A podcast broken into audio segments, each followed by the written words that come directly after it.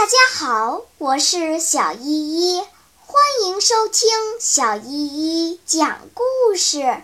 今天我要讲的故事是《捣蛋鬼日记》。十二月七日，偷听。两天里，我吃了八碗面条汤。就是在镇压异教徒的时代。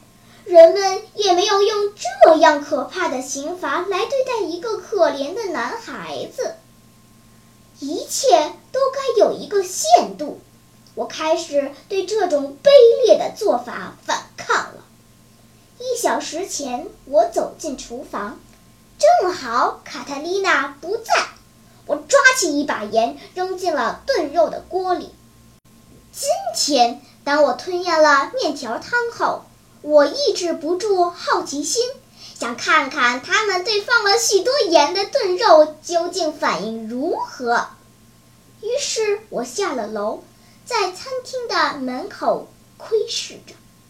正好，我听到了一段我最关心的谈话。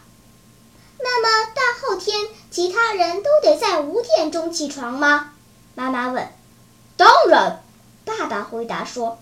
因为车子准六点到家门口，到那里至少需要两个小时，仪式需要半个小时，这样在十一点半前我们就回来了。我也准六点到这里，马拉利说。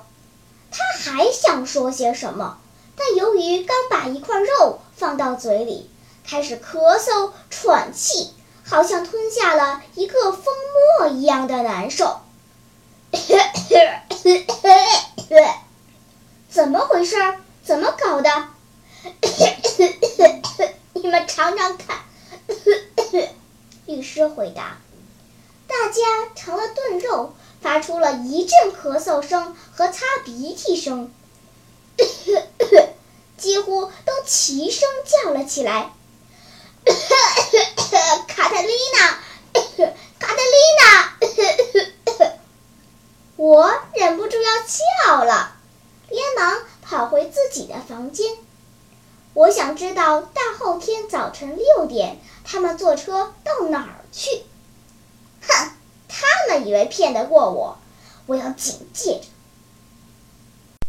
好了，今天的故事就讲到这里吧。什么？你还没有听够呀？那就赶快关注小依依讲故事吧。